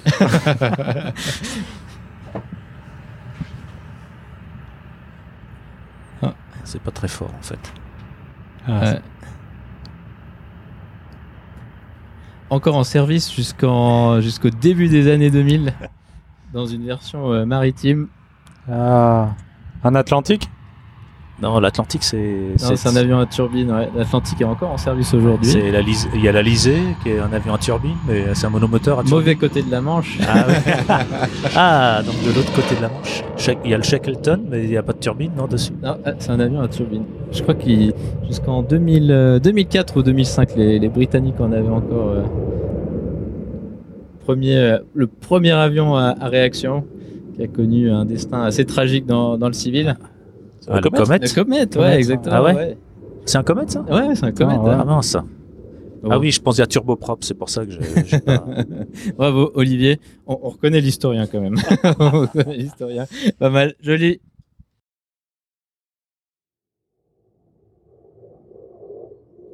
Ah, ça, c'est pour Pascal. Ça, Un je pense que tu P51. l'as entendu Ah, c'est plusieurs fois. Concorde, non C'est Eh ça, oui, ça bien sûr. En termes Je de... l'ai même pris. Tu l'as même pris. Ça, c'est de la chance quand même. Ça, en termes d'empreinte sonore, je pense que c'est- quand même. Enfin voilà. Ouais, là, ok. En termes d'intensité. C'est pour ça que personne n'en voulait. Hein. Au, au début, c'est difficile de juger. Hein. Qu'est-ce que, qu'est-ce que ça peut être Mais ça, c'est quelque chose. Enfin, c'est une expérience sonore d'une part, mais qui devait se vivre en termes de, de vibration. Moi, j'ai jamais été proche. Alors mais- en, tant que passager, euh, non, pas. euh, C'était euh, en tant que passager, c'était bruit, c'était bruyant à l'intérieur aussi. En fait, euh, le bruit aérodynamique était assez assez important, mais ça vibrait pas beaucoup. non. Par contre, euh, il bougeait comme ça. Il y a le fuselage qui, qui faisait des vagues. euh. Ah ouais, Ouais. Et, et ça, se- tu, tu le sentais, tu le voyais Bon, ça se voyait. Enfin, quand on quand on savait où regarder, ça se voyait, mais Passage sinon, du mur du son, euh, rien du tout. rien ne se passe. Non, rien. Et toi, t'as jamais eu l'opportunité de, de faire du Concorde parce que t'as été- Euh, trop jeune ou trop vieux, ça dépend comment on regarde. Jamais au bon endroit de la liste de seniorité quand les places étaient. Non, non, mais j'étais. euh, euh, en fait, il aurait fallu euh, retarder le passage commandant de bord, par exemple, pour aller faire du copilote euh, Concorde. Mais je crois que je, je l'aurais jamais eu. Ok.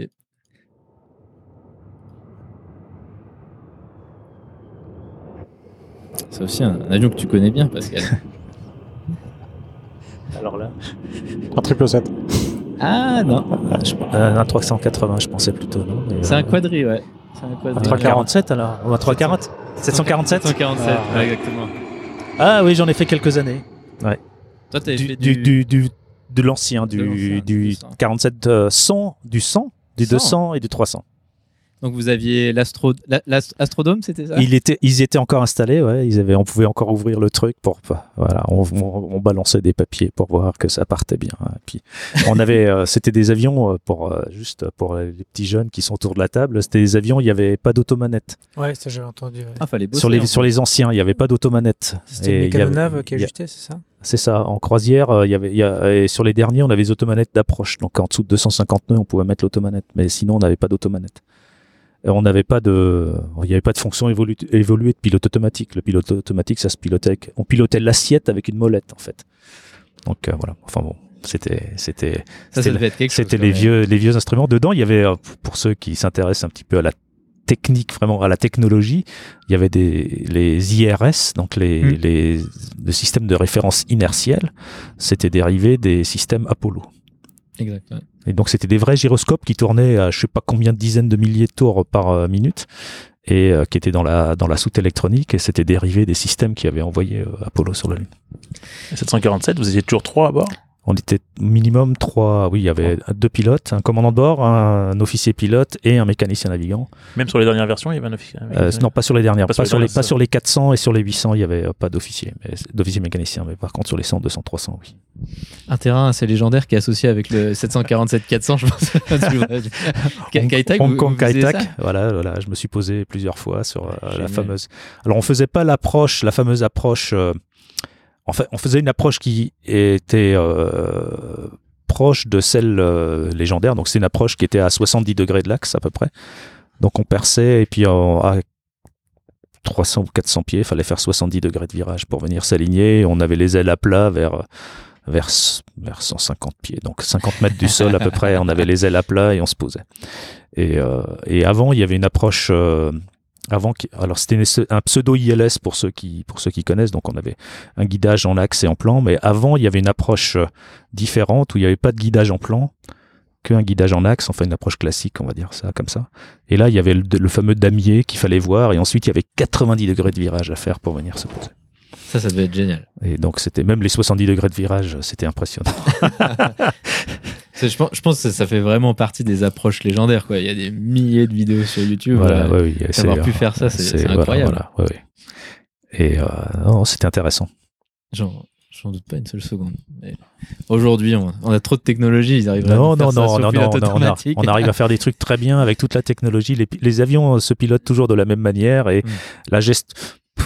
L'aviation, c'est quoi? C'est gérer l'énergie. Donc, euh, la gestion de l'énergie, que tu aies plein d'automatisme ou pas d'automatisme, euh, c'est toujours à toi de gérer l'énergie. Il gérera jamais tout seul ton énergie. C'est vrai. Exact.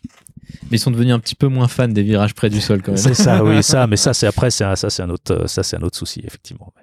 Mais il y a toujours des endroits avec des procédures particulières, des histoires. On fait des choses euh, fabuleuses. À Bogota, on fait des approches avec le dos à la montagne. Maintenant, on fait, on fait ça au pilote automatique, mais Mm. dans le temps, on faisait ça à la main avec euh, des approches euh, ou avec des virages qui se terminent relativement bas quand même. Ah, ça, c'est ça, c'est cool. Bon, prochain avion.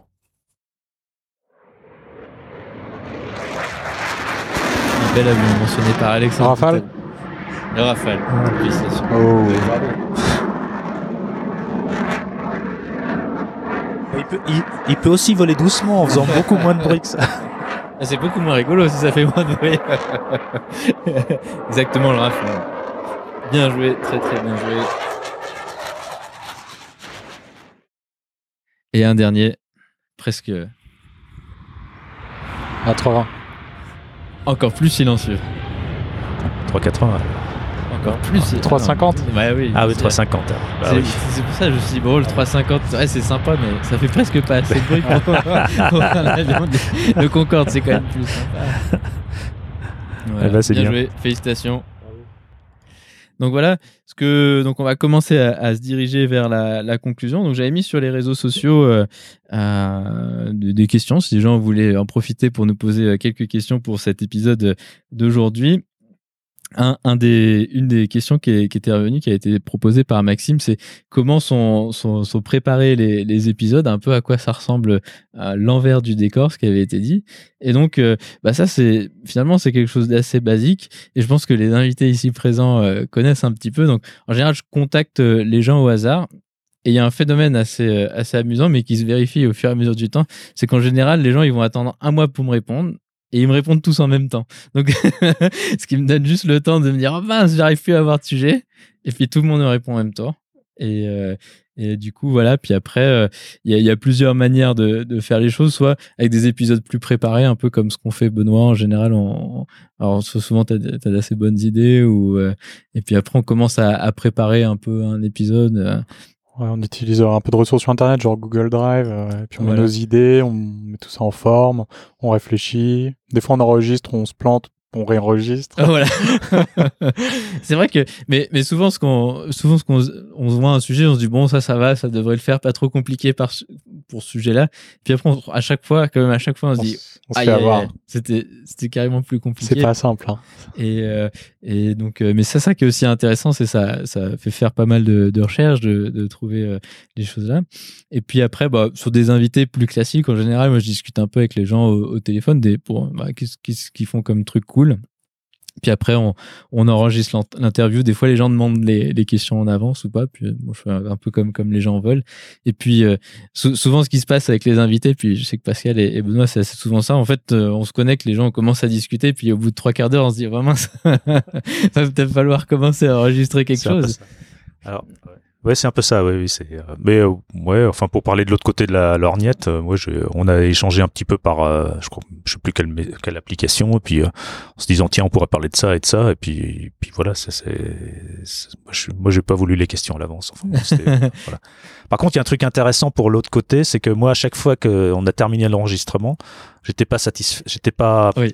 Pas Avec Benoît, c'est toujours pareil. J'étais pas très content en me disant oh là j'ai dit un truc et puis là il y a oh là j'aurais dû dire ça puis machin et puis finalement quand on le réécoute avec euh, je crois que c'est le montage qui fait ça Antoine Je suis pas sûr. C'est la euh, finalement on se dit bah non euh, ça ça tient ça tient quand même la route même si bon, de toute façon il y a toujours des imperfections il y a toujours des petits trucs mais globalement ça tient la route Voilà, L'autre chose qui m'a- qui m'impressionne là, je vois, on est tous ensemble réunis, donc je vois le matériel qui est mis en place. Et ben, Bon, là, il y a particulièrement beaucoup. là, ouais, il y, y a quand même pas mal de matériel, mais on voit que c'est, il faut, faut de l'équipement. hein. Ouais. peut-être que tu mettes une photo d'ailleurs avec l'épisode. euh, Oui, oui, il y a ça, une photo. donc euh, qui, qui, qui allait s'occuper de notre Tu fille. cacheras les bouteilles de rosé sur la photo. Oh, bon, y a pas de mal. hein, y a On pas de assume, mal. hein. y a pas de mal.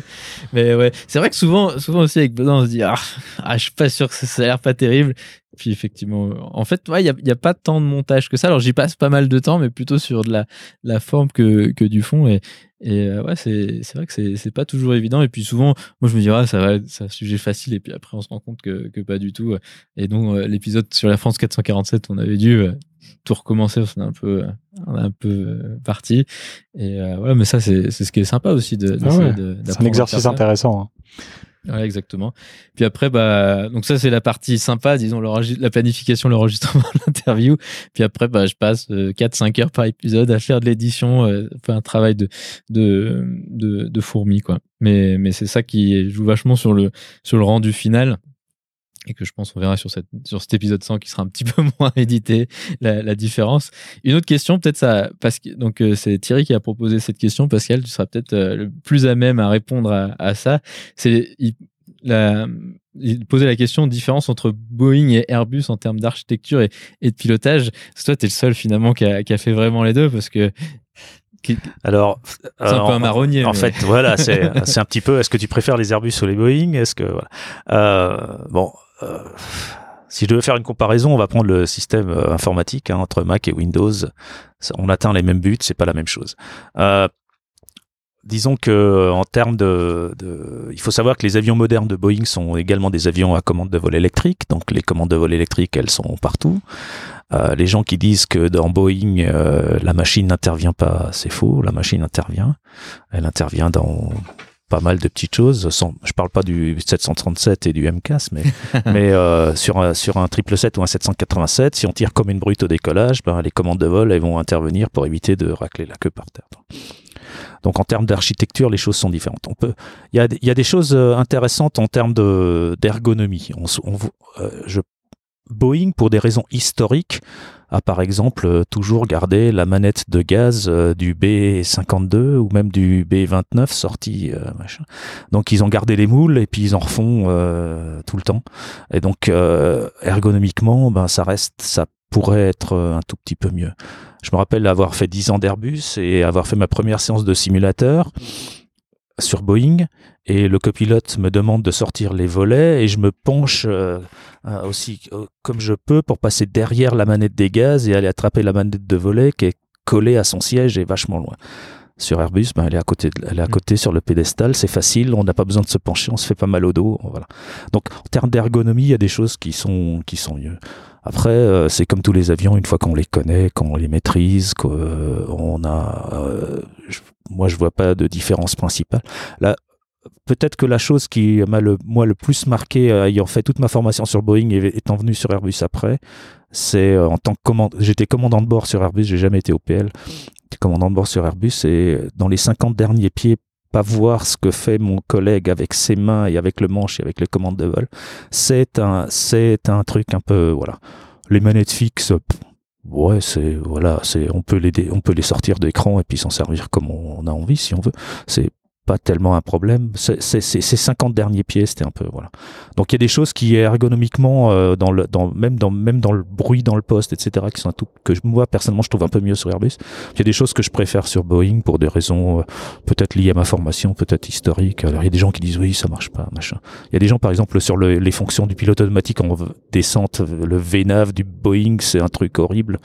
Bon, une fois qu'on a appris comment ça marchait, c'est pas si horrible que ça et ça marche euh, plutôt bien. Donc moi, j'ai pas de préférence et euh, les, tous les avions maintenant sont électriques avec des protections. Boeing euh, permet un petit peu plus de les couper les protections donc euh, par rapport à Airbus euh, sur Boeing il y a un petit bouton euh, il y a un interrupteur au poste qui permet d'enlever les primary flight computers alors on se retrouve avec euh, un DR400 mais vachement moins facile à piloter qu'un DR400 voilà. mais sinon euh, non enfin je pense pas qu'il y ait euh, c'est des, c'est des avions et il faut, on fait des qualifications type justement pour apprendre à s'en servir correctement il y a des choses bien des deux côtés si on avait le meilleur des deux mondes, peut-être qu'on aurait l'avion idéal. Je connais pas Embraer et je connais pas le nouvel euh, Air France va bientôt avoir des A220, donc je sais pas comment euh, c'est. J'ai vu un cockpit, ça m'avait l'air euh, intéressant, donc peut-être que on arrive dans certains endroits à réunir les meilleurs des deux mondes. Le, le seul truc qui m'étonne beaucoup du, du la 220 de ces séries, c'est qu'il donc c'est fly by wire, le cockpit est, est juste magnifique, mais il est pas auto trim. Oui, alors ça C'est un une- peu, un peu, un peu étonnant, mais, le, le, le Boeing non plus n'est pas auto-trim, mais Ouais, c'est mais les, il faut une demi-séance de simulateur, quoi, à peu près, pour, ça marche. Il y a pas de, il y a pas de, il y a plein de petites choses comme ça qui ergonomiquement, voilà, sont, sont un petit peu différentes. Je vais pas rentrer dans les détails, mais euh, le, sur le fait qu'il faut manger sur ses genoux. Ouais, ça, voilà, voilà, voilà, ça, ça, ça, c'est, ça, c'est, voilà, c'est une, c'est, une particularité. Mais d'un autre côté, euh, quand il y a une rafale, euh, rafale de vent et que je vois le manche faire euh, aller dans le bon sens, euh, je suis content. je l'ai vu sans, sans que, voilà, sans faire euh, forcément de la gymnastique avec ma tête ou quoi que ce soit. C'est vrai que c'est une critique qui est, qui est souvent formulée euh, sur l'Airbus et euh, suite à l'Air France 447 était un peu revenu sur le dessus aussi cette histoire de, de, de- du ressenti euh, du collègue euh, de, de ce qu'il fait aussi. Ouais, c'est. Voilà, 400, enfin, je pense pas que ce soit forcément lié à la, enfin, je pense pas que ce soit un truc très important pour la 447, peut-être, mais bon. Mais oui, il y a, y, a, il y, a cet- cet aspect-là qui est maintenant, bon. Voilà, euh, je pense pas qu'on changera la façon dont Airbus fait des avions et je, je pense pas qu'on changera la façon dont Boeing fait des avions. Boeing a mis un peu d'eau dans son vin pour le 787, enfin dans- de l'eau dans son vin, a modifié un peu sa façon de présenter les choses pour le, pour le 787. Ok, très bien. Une autre question qui a été proposée par Aurélien, c'est pourquoi est-ce que je vois des avions en langue finale à Nantes, à 10 nautiques du seuil de piste euh, et à 3000 pieds déjà entièrement configurés train et volet Pourquoi ce gâchis de fuel Donc, euh, la question, Rémi, toi qui connais bien Nantes euh, comme moi, À Nantes, euh... à Dinotique, ça paraît beaucoup quand même. 10 nautiques, ça me paraît beaucoup. Ça aussi. paraît Ah, beaucoup, moi aussi. quand même. Hein. 3000 pieds, avoir tout sorti. euh, Mais après, euh, donc la, la, la raison sûrement euh, de ça, donc euh, effectivement, il y a différents types d'approches et en fonction de cette notion maintenant qui est d'approche 2D et de 3D, et euh, il va y avoir un certain nombre d'approches où, on- où le guidage vertical est, est moins performant, bon alors sur des avions de ligne, et donc on est obligé d'avoir euh, le train sorti et presque tous les volets euh, au point de descente. Donc je pense que, que ça doit être sûrement quelque chose euh, comme ça qui doit s'expliquer. Ouais, il doit parler de la- de l'approche euh, VOR. euh, Ouais, une approche sur VOR le sud, euh, sur le sud où en effet, ouais, c'est plus, ouais, déjà pour enlever un peu ta charge de travail, ouais, Mm, si mm. t'es déjà configuré, euh, au moins ça, ça te déleste un peu, ouais. Donc ouais, si, ouais, pour une approche comme ça, c'est possible. Sur une ILS standard, on, on le ferait pas. Il peut y avoir, il peut y avoir plein d'autres raisons. Ouais, ouais, Il peut y avoir des raisons liées à l'instruction, par exemple, Ouais, parce qu'on se rappelle que même euh, il y a, enfin, l'adaptation en ligne, ou je sais pas comment ça s'appelle, euh, line training dans d'autres compagnies, ça se fait avec des passagers, euh, enfin ça se fait sur des vols normaux, et il se peut que l'instructeur euh, demande de faire un truc euh, très tranquille pour bien voir euh, comment les choses se passent. Il se peut que l'équipage soit fatigué et a décidé de faire les choses euh, tranquillement. Ça arrive souvent sur le sur long courrier, ça arrive euh, de temps en temps de dire euh, bah, aujourd'hui on va c'est 100 kilos de fuel, mais on sera sûr de faire les choses euh, correctement. Ou euh, voilà, il peut y avoir euh, plein de raisons. Il peut y avoir des raisons de trafic. S'il y a deux avions, on peut demander à un avion de ralentir ou de, enfin j'en sais rien. Après, ouais, ce qui peut arriver effectivement souvent, je pense, c'est peut-être la, la raison, c'est effectivement pour une question d'espacement, le, le trafic aérien, va- le, le contrôleur va nous demander de réduire, et des fois, le seul moyen de réduire et de sortir les volets, ben, à un moment donné, il va falloir sortir le train, parce que sinon, on va pas pouvoir euh, décélérer suffisamment. Donc, je, ouais, je pense que ça, c'est souvent le, le cas où tu sors le train un peu plus euh, avant que, que, que, que la normale, parce que voilà, t'as besoin de, de t'as besoin de freiner l'avion tout simplement, et puis le train bah, va être très efficace et va te permettre de passer euh, Ouais, surtout l'écran de qu'il volet, quoi. y a de l'aviation générale hein, à Nantes, donc euh, je serais pas surpris. Hein. et ça- c'est des raisons opérationnelles. Hein, c'est Voilà, pas, c'est ça, donc c'est- De toute façon, personne, personne va consommer du carburant pour juste pour le plaisir de consommer du carburant et de, et de faire du- et de faire du bruit aussi. Hein, Ouais, donc, Et euh, puis personne n'a plaisir à faire une approche de 10-15 Exactement. nautiques à 140 ah, nœuds. quoi. non, non, ça, ça- non, non, non, non, non, On a tous envie de rentrer à la maison le plus tôt possible. Même si la vue est très belle, au bout d'un moment, ça devient un petit peu long. Exactement. ça, c'est- ça, c'est vrai. Souvent, euh, les, on dit ouais, j'étais en retard mon avion, mais moi, ce que j'ai remarqué, c'est souvent dans l'avion, ceux qui sont les plus motivés pour rentrer tôt à la maison, c'est pas nécessairement les passagers. Ouais. Euh, voilà, donc une dernière, euh, une dernière question. Euh, donc Jules demandait quelques mots sur le, le Vélis électro et ses avions électriques. Alors je sais pas s'il y a quelqu'un ici qui a, qui a volé dessus. Qu'est-ce que vous en pensez? Et puis autour de, de l'aviation du futur électrique et, et hydrogène, qui sera un futur épisode dont nous discuterons. Euh, toi, tu as déjà eu l'occasion de, de faire de, de l'avion électrique Non, malheureusement, non. Non. non. J'ai vu des reportages sur l'avion, j'ai entendu des, des discussions sur le, sur le sujet, mais j'en ai jamais fait. Parce que c'est c'est vraiment tout neuf, quoi. Ouais. Donc, euh, Moi, j'en ai pas fait, mais c'est un sujet qui m'intéresse. Et euh, c'est vrai que je, je regarde un peu ce qui se fait. Euh, Ce qui va être très intéressant de regarder dans les prochaines années, c'est euh, ce que font quelques compagnies aériennes aux États-Unis qui ont des commuteurs, qui font beaucoup de commuting, des petits vols là comme ça, qui sont en train de remplacer toute leur flotte vers des avions électriques. Et on va voir si le modèle est rentable. Et il se pourrait qu'en fait, ce soit vraiment rentable dans leur cas, dans, dans vraiment cette aviation de commuting. Euh, voilà. Après, pour faire des, voilà, pour remplacer des Airbus A320, bon, ça va être plutôt de l'hydrogène ou d'autres technologies. Mais euh, ouais, non, c'est très intéressant de voir comment ça va évoluer tout ça. En fait, pour l'instant, le Vélis Electro, c'est un avion d'Aéroclub, hein, c'est un petit ouais. avion. Euh, D'après euh, ce que j'en ai entendu, il faut avoir une gestion très fine de la puissance pour avoir euh, une autonomie euh, tant soit peu suffisante pour faire un peu d'instruction, ce qui peut dans certains cas euh, aller à l'encontre euh, de ce qu'on veut, enfin de ce qu'on peut vouloir démontrer en instruction, ou euh, si on est obligé d'avoir des puissances vraiment très très faibles euh, pour euh, avoir de l'autonomie. Donc J'en sais pas plus, mais on- voilà, faut, faut. Je crois qu'il y a des reportages. On, on doit trouver des reportages sur YouTube. J'en ai vu un il y a pas longtemps sur. J'ai vu une en tête sur un, instructeur qui parlait de son expérience sur le Vélis Electro. Donc ça doit pouvoir se trouver. Exactement, donc le, le Vélis Electro, donc c'est cet avion électrique fait par Pipistrel qui commence à arriver pas trop mal dans les aéroclubs en fait. Parce qu'il y a une grosse boîte, hein. enfin il y a une boîte qui s'est montée, ils ont acheté un gros groupe euh, de, de cet avion, ils sont en train de les louer euh, en Ouais, leasing. euh, exactement, voilà, il y exactement, a ouais. beaucoup beaucoup de clubs en France, hein, d'après ce que j'ai vu, avec en, partenariat avec la fédération. Donc euh, ouais, C'est ça, donc euh, hein. il y en a un à Annecy, bah, dans le hangar juste à côté du, du P2006 euh, sur lequel euh, je volais. Et moi je trouve ça une super euh, belle tête euh, comme avion, quoi. Puis c'est super silencieux, bon au sol, après en, l'air je m'en rends moins compte parce que il y a pas les bruits de moteur, mais même les bruits d'hélice. C'est clair que l'aviation générale, avec tous les problèmes que ça rencontre, que ce soit euh, l'essence avec peu de plomb et tout ça, c'est clair que ah, pour rendre la chose environnementale, comment on dit ça? Acceptable du point de vue de l'environnement, ça va être euh, ça va être un, grand outil. Après, c'est vrai que pour le 320 c'est un peu compliqué, mais comme tu dis, les, les, commuteurs, ceux qui font des, des petits vols avec euh, des plus petits modules, il y a vraiment quelque chose à faire, ça c'est clair.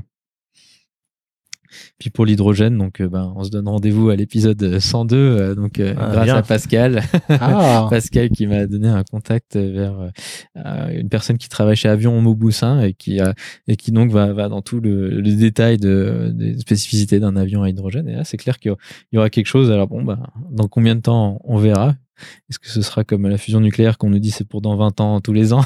On verra bien. Mais non, c'est clair que, des avions comme ça, ça ne peut que faire du bien à l'aviation générale, quoi. Que ce soit au niveau du bruit des, riverains euh, et tout ça. Donc voilà, ça c'était les, les questions des, des auditeurs. Donc on va commencer à se diriger vers la fin. Donc voilà, moi je voulais tous vous remercier en tout cas d'être euh, venus faire cet épisode en, en live avec moi. Ça fait plaisir pour une fois de, de voir les gens en, en face à face, de se faire un barbecue ensemble. C'est euh, vraiment très cool. Donc voilà, merci beaucoup euh, à vous tous. Merci à toi surtout. Ouais, merci, Merci pour l'invitation. hein. Avec plaisir. Euh, donc voilà, bah, le futur du podcast, euh, bah, pour l'instant, ça va continuer en tant que tel. On verra, euh, on verra ce que l'avenir nous réserve. Bon, le, rythme de croisière est établi. Euh, voilà, on verra. Donc ma femme est enceinte de jumeaux, donc on verra le temps qui va me rester ces prochains mois. en tout cas, euh, l'objectif c'est euh, c'est de continuer et puis de rencontrer toujours plus de gens très sympas. Donc bah, que vous soyez ici ou également tous les autres invités qui seraient amenés à écouter ces épisodes. Je remercie tout le monde qui a accepté de venir discuter avec moi et de répondre à mes questions qui peuvent parfois paraître un petit peu interminables. Ainsi se conclut donc le centième épisode de ce podcast. Merci beaucoup d'avoir écouté et puis euh, je ferai une conclusion enregistrée euh, comme d'habitude après. ouais. Ça marche. Merci Super, pour merci. l'invitation. Au bateau.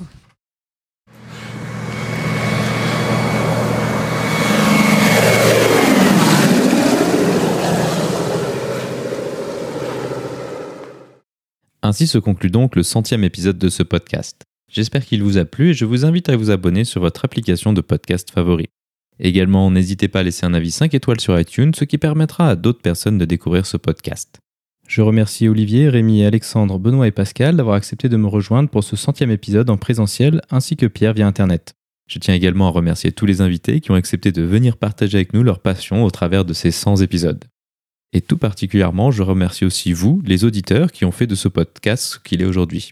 C'est grâce à vos retours, remarques et suggestions que nous en sommes là aujourd'hui. Également, pour faire un petit retour sur ce que j'ai mentionné dans notre discussion par rapport à ma formation instructeur, j'ai le plaisir de vous annoncer que je viens d'avoir donc mes deux examens me permettant de devenir instructeur multimoteur et instruments après de nombreuses péripéties pas très intéressantes. La description de cet épisode est disponible sur notre site web parlonsaviation.com/100. Si vous avez des questions, des remarques ou des suggestions, n'hésitez pas à nous contacter sur contact@parlonsaviation.com. Si vous voulez recevoir des notifications lors de la sortie des nouveaux épisodes, vous pouvez vous inscrire à la newsletter dans la barre latérale droite de notre site parlonsaviation.com. Vous pouvez également nous suivre sur Twitter, sur @parlonsaviation et sur Facebook. En vous souhaitant des vols nombreux, je vous remercie d'avoir écouté ce centième épisode de Parlons Aviation.